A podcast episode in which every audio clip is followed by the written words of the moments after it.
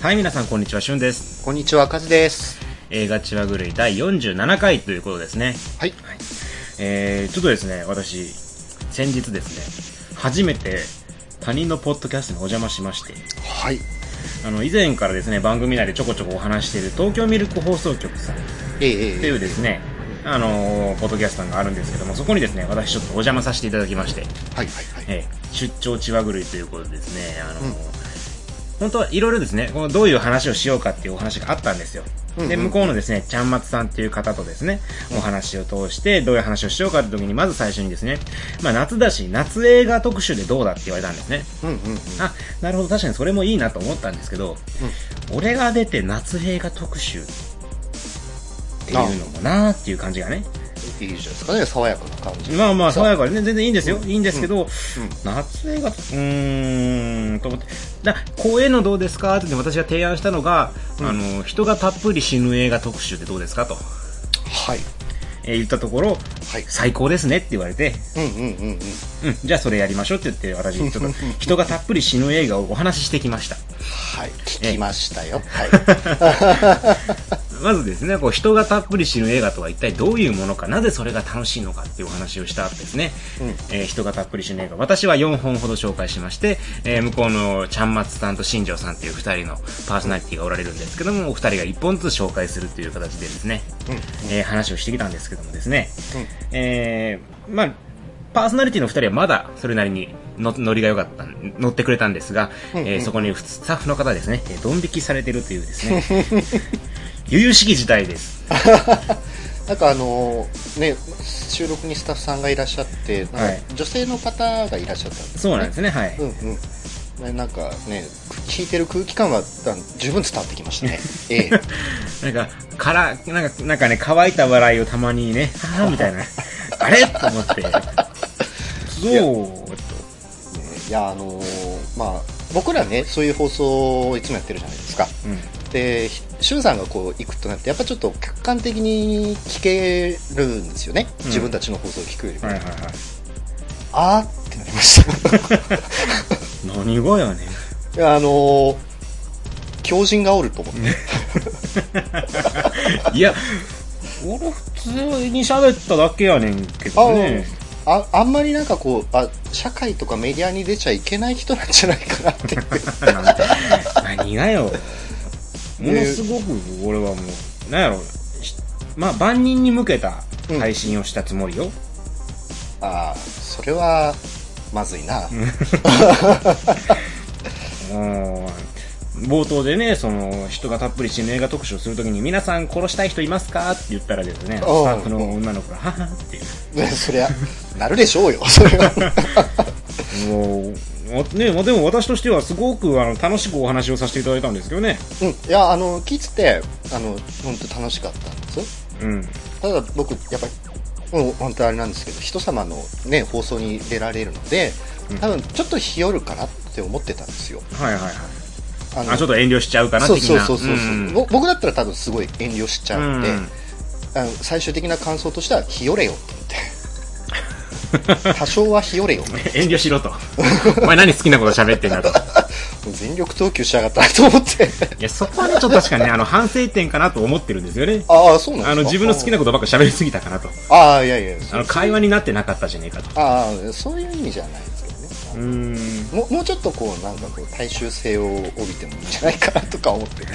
ねえ、よ呼ばれてるんだからってことは、やっぱりね、うんうんうん普段の私が求められてるっていうふうな好意的解釈をしまして、うんうんうんうん。まあ、それはもちろん、そう、そうです、そうですよ。え結果があれっていうことですね い。やいや、楽しかったですよ。楽しかったんですけど、あの、過激だったなと思っただけで。非常にあの楽しい時間を過ごさせていただいて、もうね、スタッフの方含めても、お二人のパーソナリティの方には非常に感謝しておりますよ、私。だってね、顔も知らないわけですから、私のことを、お二人は。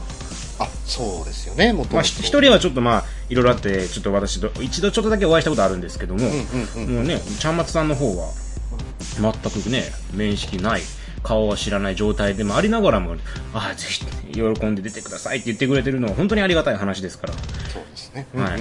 まあ今後もこういう機会があったらですね、こういうようなお話をしていこうかと。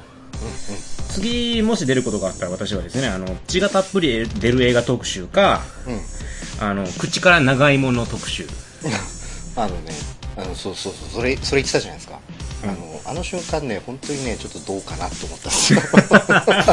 いや口から長いものっていうのは本当にですね映画の中でも素晴らしいシーンの一つでして。あれなんかテイストと違うぞと思って。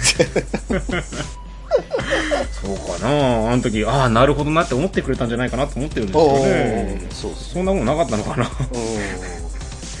逆にねなんかこう僕らの放送って当たり前のようにそういう話しかしてないじゃないですか。うんちょっとまずいかもしれないですね。リスナーの幅狭めてるかな。かもしれないなぁなんて思って。変変態2人がなんかねなんか頭おかしいこと言ってるみたいな。今度ちょっともうちょっとおしゃれな映画でも紹介する？デレック・ジャーマンとかやる？デレクジャーマンね。いやいや厳しいな 俺俺はできひんよデレック・ジャーマン特集なんて。うん。なんかほわっとししましたね。みたいな。なんかなんかすごくおしゃれな感じでアーティスティックでよかったですね。とか。そういう話しかできないけどね。いややっぱ口から雲出るっていいっすよね。とか。そういうのでよければお話ししますけどね。誰が求めてるか知りませんけどそうなのよまあ、うん。なかなかこうあれですね自分たちの放送もですねちょっと個人的には振り返れました。ねでもすごい楽しかったです。なるほど、まあぜひともですね皆さんもあのミルク放送局から聞いていただければと思いますよ。私ね大好きなんですよあの番組、うんうんうん本当に好きで、うんあの営業職ですけどうんうんうん。大体あのドライブの音もうんミルク放送局さん聞かせてもらってヘビーリスナーで私何回も繰り返し聞いてますからね。おおあ同じ話を何度も何度も。そうですそうです。私のおすすめはですねあの、うんうん最近だとあの尿管結石特集とお 尿管結石特集とあとラーメン二郎特集。ああなるほど。あの,、はいはい。あの辺面白かったですね。うんうんうんうんはい。あの非常に狂った世界があるんだっていうラーメン二郎で教えていただきまして尿管結石特集に至ってはですねポッドキャストで尿管結石の話聞くと思わなかったっていう。そうですね、なかなかないですね。そういう魅力があったんで。うんうんうんうんぜひともあの皆さん聞いていただければと思いますので。すごいトーク力ですもんね。お二人とも本当に聞いたと思いました、なのでぜひとも、えー皆さん楽しんでいただければと思いますのでそちらの方も、えーあと、まあ、ついでに映画チュアグルの方も聞いていただければ。そうですね。嬉しいですのでぜひともよろしくお願いします。よろしくお願いいたします。はい。というわけでじゃあ47回始めていきましょうかね。はい、はい。ミルク放送局さんありがとうございました。ありがとうございました、はい。ではよろしくお願いしまよろすしくお願いします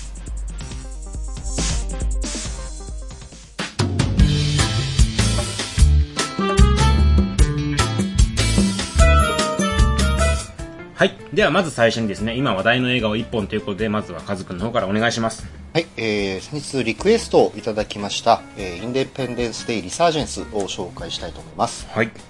えーこちらの映画はですね、えーあの、かの有名なローランド・エメリッヒの新作でございまして、はい。えー1996年公開の、えーインデペンデンス・デイの20年ぶりの続編ということですね。えー出演俳優は、えージェフ・ゴールドブラウンに、えーリアム・ヘムスワース、えークリス・ヘムスワースの弟ですね、ビル・プルマン、マイカ・モンローなどなど、えー前作で活躍いたしましたウィル・スミスは、えー、と脚本の都合上でちょっとあの出演されておりません。うん。えーでまあ、ストーリーはですね、えーまあ、前作で、えー地球を侵略しにエイリアンがやってきたんですが、えーそれを撃退してから、えーとまあ、20年後の世界が舞台ですね、うん。えーまあ、現実と同じく20年あっちの世界でも立ってます、うんうんえーその地球はですね、まあ、エイリアンを撃退してエイリアンの技術っていうものをですね、まあ、応用して、えー破壊された文明というのを復興してですね、まあ、再び平和な日常を送ってたんですね、うん。えーところがですね、えー地球に潜伏していたエイリアンの残党がですね、あのー宇宙に、えー救難信号を発信いたしまして、えーそれを聞いたエイリアンたちがですね、あのー大変だと、えーまあ、それで準備を整えてですね再びこう地球を侵略にしに、えー舞い戻るというお話でございます、はい。えーで約ですね制作費の方は、えー、とおよそ180億円と。すごいね。すごいです、まあ、今回注目の制作規模ですね、うん。で世界ではですね約400億円稼いだということで、うん。まあ、あの結構稼いだ映画みたいです。うんうん私もあの日本で公開されてからちょっと時間経って3週間後ぐらいに見に行ったんですけども、うんまあ、秋田の映画館ではですね結構珍しいぐらいかなり人入ってまして、うん結構日本でも多分集客があるんじゃないかと思います。なるほねでですね、ちょっとこの映画の、まあ、感想をですね、まあ、ツイッターとかフィルマークスとかでちょっと見てみたところですね、えっ、と、まあ、エメリッヒらしいと、ど。うん。えー評価する意見もあれば、あの、いい加減にしろという意見もありですね。わかるわ。えーあの、まあ、賛否両論と、うん。まあ、いつものエメリッヒ作品ですね。うん。えーで、まあ、ちょっとですね、このローランド・エメリッヒという人のおさらいなんですけれども、まあ、この人、えーえーどういう映画監督とか、えー映画監督かというと、まあ、えードイツ出身の監督でして、えーとまあ、ドイツで何本か撮った後にですね、あのハリウッドに移ってからは、基本的に SF もしくはこうディザスタームービーって言われる、まあ、あの地球がぶっ壊れる映画ばっかり撮ってる人ですね。えでですね、ハリウッドではあのかの有名なあのユニバーサル・ソルジャーでデビューしたんですよ。うん。ジャンクロード・バンダル、えー、とドルフ・ラングレンの、うん。いい映画ですね。いい映画です。うん。で、その後はですね、カート・ラッセル主演のスターゲート。ね、監督してます。スターゲートは、まあ、テレビでもやっえー何度も放送してますし、その後あのオリジナルでね、あのテレビシリーズも等々もやってかなり有名な、うんあの今ではシリーズになっております。まあ、その他にもあとインデペンデンスで、えー、デイアフタートゥモロー、あとはメル・ギブソンのパトリオット、えー2012と、この間ですとホワイトハウスダウンですかね、うん。えー等々のですね、えーまあ、SF アクションの対策を主にあの手掛けております。えーあ特徴というかですね、えー、と作品の多くはですね、まあ、大変あの大味なんですね、うん。ええー手掛けた作品が国評されることは多々あります、うん。えーまあ、日本ではですねあの、まあ、あの金曜ロードショーとか、えーそういう週末に、まあ、昔よくやってた、えーテレビで流れる洋画劇場で、えー作品がかなり放送されておりまして、うん。えー、と監督とともにですね作品自体の知名度っていうのはあのかなり高い方じゃないかなと、うん。え思いますあ私自身もちっちゃい頃から、えーこの監督の映画は何本も見てまして、えー今でもですねその頃の作品っていうのは、まあ、ケルミたっぷりであの、まあ、酔っ払いながらですねテレビで長見するにはちょうどいい作品として重宝させていただいております、うん。はい。でまあ、最近のちょっとローランド・エメリッヒの動向なんですけれども、えー、とインデペンデンスでリサージェンスとホワイトハウスタウンの間に1本ちょっとですね映画を撮ってるみたいでしてこれがあのセクシャルマイノリティを扱った作品なんだそうですね。で、まあ、残念ながらですねこれちょっと日本でも出てないので見ることができないんですが、えーちょっと海外のサイトを見たところこちらも、えー真面目なテーマを扱ってるのに賛否両論といったようなところだそうですえ。なるほどね。ええただ、こちらはですね監督自身があの、まあ、ゲイを公言していることもあってですねうん。あの割とあの結構本気で真面目に作ったんじゃないかうんなとは、え思います。なるほど。えが見てないので今回のところはですねあのディザスタームービーの、えー、と映画というくくりだけであのちょっとお話ししたいと思います。はい。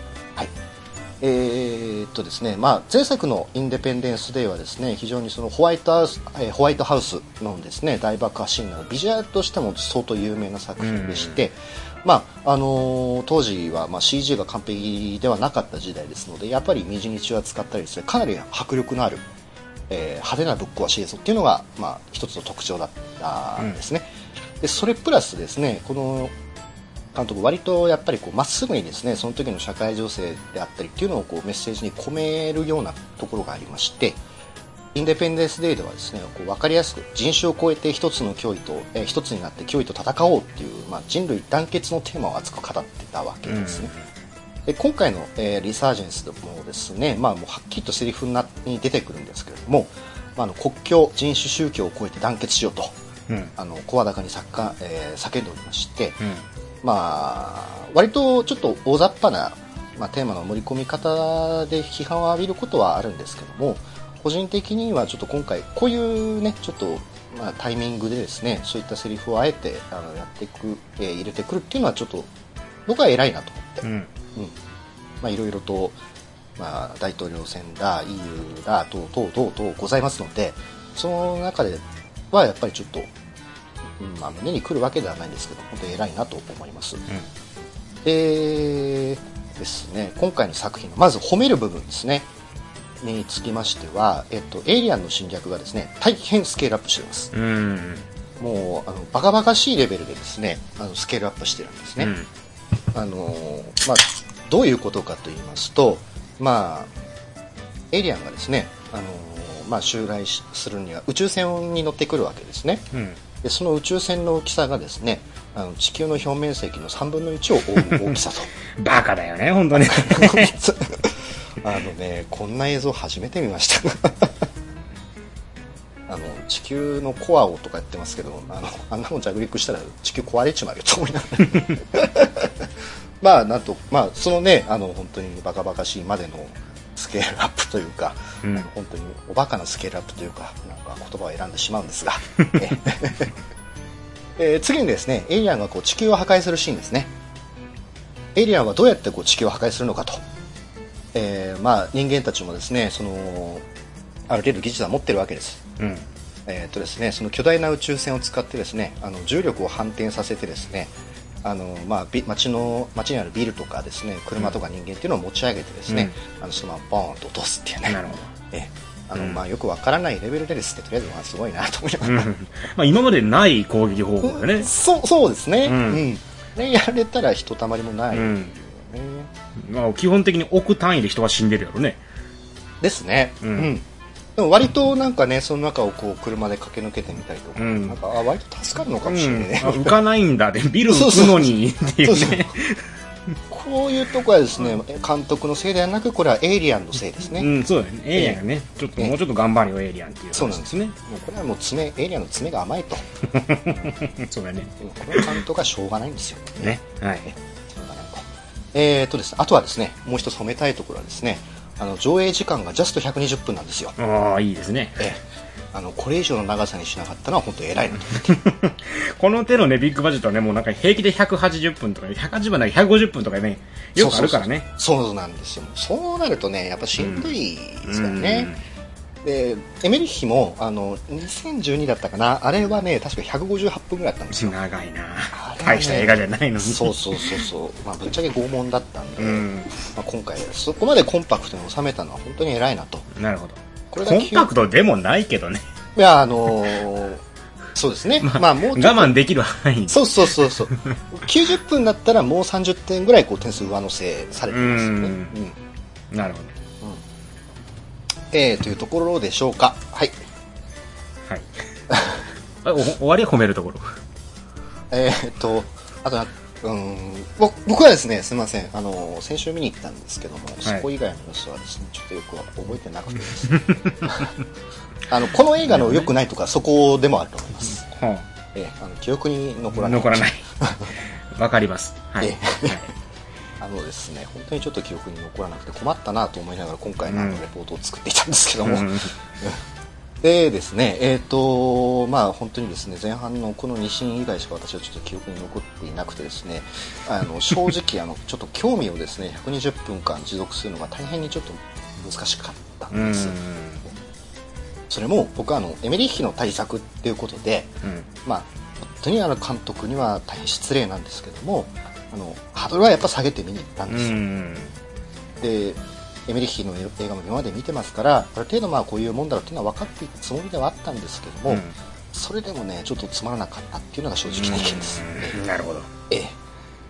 えー個人的にはですねこういうタイプの映画全然嫌いじゃないですし、うん。あの細かな突っ込みのところをねこれは延々となんか突っ込んでいくようなそういう野暮なことをするような映画じゃないと思うんですよ。うんただですね今回そういう笑ってごまかすこともちょっと難しかったなっていう。うんそうですか。そうなんです。それっていうのはですねあの、まあ、エメリッヒの映画って僕はやっぱりその映像の派手さで、まあ、楽しんでるところがあったんです。うん。やっぱり昔インデペンデンスで見た時なんかやっぱりすごい衝撃だったんですよ。うんまあ、なんだかんだ言って2012もですね、まあ、楽しくは見てたんですよ。人がね、ビルからボロボロボロボロ落ちていくシーン見て、うん。あいい映画だなと思いながら見てたんですけ人が 落ちてるなと。落ちてるなと思って。そういうのをね切り取るところは僕は偉いと思うんですよ。うん。でただですね最近はやっぱりもうこういった技術が非常に発達してやっぱしてるじゃないですか、で、まあ、他の映画でですね本当想像もできないような映像っていうのが体験できるようになってしまった、ね。ええでじゃあそれにね今回ではちょっと対抗できる映画であったかというと僕はちょっとそうは思わなくて、うん。あの映像としての求心力は思いっきり下がってしまったなと、うん。なんでかっていうとその映像の求心力というかね工夫の部分のあのを占める大きな部分っていうのがあのよしでっかくしようっていう。うん。よし宇宙船をでっかくしよう。ん。うよしエイリアンをああしようっていうね、うん。うん。あのそれに尽きてしまったなという。うので、ん。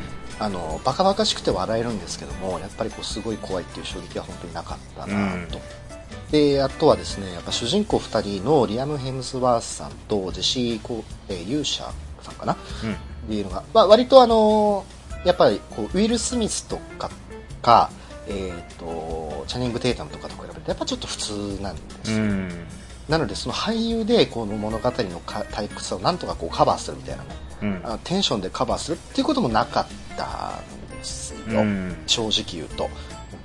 そういうところがあってちょっと今回のはエメリッヒのそのあ荒い部分っていうかうん。あの一種そのちょっとステレオタイプ的な、まあ、キャラクター描写とかうん。あとはこの人ってもうとにかくこうザ・お約束っていうのをどんどん詰め込むじゃないですか、それがねあのなんて目についてしまうというかうんうんうん。あのごまかせないし他の部分で補えないなと。うん。で明らかにこの映画全体に流れる空気感っていうのが90年代の前半のですね大味な SF アクションだったと思うんですね、うんやり取りとかが。でインデペンデンス・デイのあの脚本家がやっぱりそのまま参加してたりしてあのそういう空気感をあえて再現したのかこういう結果としてこういう風になってしまったのかはわからないんですけども、うん。えーとまあ、見ててその辺のバカバカしさっていうのがある意味、まあ、懐かしいと思える瞬間もあるんだけれどもあのそういったバカバカしさっていうのがあの、まあ、なんバカバカしさっていうのはその時代性とかジャンル映画のバカバカしさですね。うん。そういうものをちょっと最近そのうまいこと茶化してみたりとか、うん。まあ、メタ化したりとかもしくはこう一種のこうちょっとリスペクトを持ってあのうまくこう消化させるタイプの映画がすごい多いじゃないですか、でそういううまい映画が最近はちょっと特に90年80年代90年代のそういったものをうまく消化させる映画が多いのでうん。ストレートにこれやられるとちょっときついなと思って、なるほどね。うん、であとは映像面だとあの、まあ、はっきりとあスター・ウォーズやりたかったんだなっていうのとうん。あとあの終盤のあジュラシック・パークやりたかったんだなっていう描写が多いんだけどもこれもあの話と同じでその最近そのやっぱ王道映画のリブートとか続編とか異常に多いじゃないですか、うん。ただそれをリブートとか続編を作る分そういった作品を映像的にどれだけこう新鮮に楽しんでもらえるかっていうのを向こうも本気で作ってるのが多いじゃないですか、まあ、マッドマックスしかり、うん。スター・ウォーズしかり、いろいろえーまあ、ジュラシック・パーク3、え、3じゃない、えージュラシック・パーク4だっけ？うんジョシックワールドね。ワールドか、えしっかり、いろいろやっぱり、本当にこう工夫を持って、あのーリブートしようっていうのがかなりあるじゃないですか、メコメ映画もそう。でも今回の、そのやっぱりサージェンスはそういったこう進歩とか新鮮味っていうのはやっぱちょっと感じられなくて、うん。で砂漠でのこう宇宙船、えー宇宙船というか戦闘機使ったあの空中戦のシーンがあったんですけども、うん。まあ、あれ明らかにこのフォースのスター・ウォーズのフォースの覚醒をやりたかったんだなってちょっと見て思って、うん。うん。ただそれを、まあ、やりたかったのかあの結局そうなっちゃったのかわかんないんですけどもしやりたかったんだったらあれはちょっと本当劣悪なコピーだなとちょっと思っちゃって、まあそういった意味でちょっとかなり個人的にはしんどかったな。うん前作はウィル・スミスであったりあの大統領役の人が出たりキャラクターで引っ張ってあったりちょっと小粋の効いたねユーモアが挟む余裕があったりあのなんだろうな宇宙人がこう実際に攻めてきてその地球人の兵器で戦うっていうちょっとこう現実現実味でもないんですけどもこうカタルシスを感じる部分がかなりあったと思うんですよ、ただ今回はちょっとそれがない分じゃあ映像でこう例えばグッといきなりなんだろうな「スター・ウォーズ」だとあのあーちょっとねあーとまあいいや言葉にできないんでああいうシーンがあるんですけども、うん。そういった工夫がある分今回は本当にちょっと平坦でしんどかったなっていうのが、あの私の正直な感想でございます、なるほはい。しゅんさんはどうでしもう個人的に思ったのはたはい。もう一作目と同じことをやりすぎだなっていう。ああそうですね。うんうんうんうんであと人間ドラマを描写するのはいいけどもいまいちよくわからない部分が多くて、うんうんうん。この人は一体今どういう感情でどういうことをしてるのっていうのがちょっと不明になる点が多い。あっていうのがまあ問題かなと思ったんやのと、うんうんうん。あと、まあ言ったようにね、そのアクションシーンがどうも見たことあるのばっかりうんうんうん空中からね、物降ってくるのはいいんやけど、うんうん。あんなことできるんやったらもう全部それやって地球滅ぼせばいいじゃんって思っちゃう。そうああれはまあエイリアンもちょっと予算がなかっうーん、まあでも、でもね、でもやっぱり思っちゃうんよた、まあね。そうですね。うん、だからその辺の甘さがやっぱりエメリッヒだなっていう言っちゃえばそうだしエメリッヒ監督の映画でそういうツッコミ入れるなっていう無粋まあねそういうのは良くないっていうのは分かるんやけども、うんうんうん。やっぱどうしても見ててその辺が乗り切れないかなっていう。そうですね。あとあの後半で本当にまあ後半の方であの、まあ、クイーンみたいなの出てくるじゃないですか。うん。あのエイリアンの親玉みたいなやつね、うん。なんか聞いたことある話だけど前うん。あのそいつがあのまあいろんな武武器を使ってもなかなか倒せなかったと、うん。で結構人間側としてかなりこう気合の入れた方法でやっややったじゃないですか。うん。でもそれでも無理だったと、うん。じゃあどうあの気合を入れた方法でそいつを倒そうっつってただそいつまた結局生きてたじゃないですか。うん。でじゃあどうするかっつったらあのパイロットの気合でなんとかなるっていう。うね、ん。あれどうどうなんそれと思って。なんかね全映画全体を通してこう何をどうしたら解決なのかっていうロジックがよくわからんかった気がする。あれは気合なのかフォースなのかよくわかんないけども、あこれでいいんですか？みたいな。そうそうそうそうあ、そう。そう、あ、これで、あ、いい、あ、オッケーなんですね。ね。ですよね、みたいな。そういうところが多すぎたね。ゴリ。ゴリ押しゴリ押しゴリ押しゴリ押しっていう感じですようね、ん。あ、うんうん。うん、うんうんこれがちょっとまあ残念やったかな。やっぱそうですかねうん。っていうところが私としてはまあ問題だったなというふうに感じます。ただまあ、アクションシーンはまあそれなりに面白い部分があったんで、うんうんうんまあ決してね、もうひどい、もう全体見る価値はないとは思わないけども。うんうんうんうんうんまあまあまあ、エメリッヒの作品ですね。こんなもんですねっていうあなるほど感じ。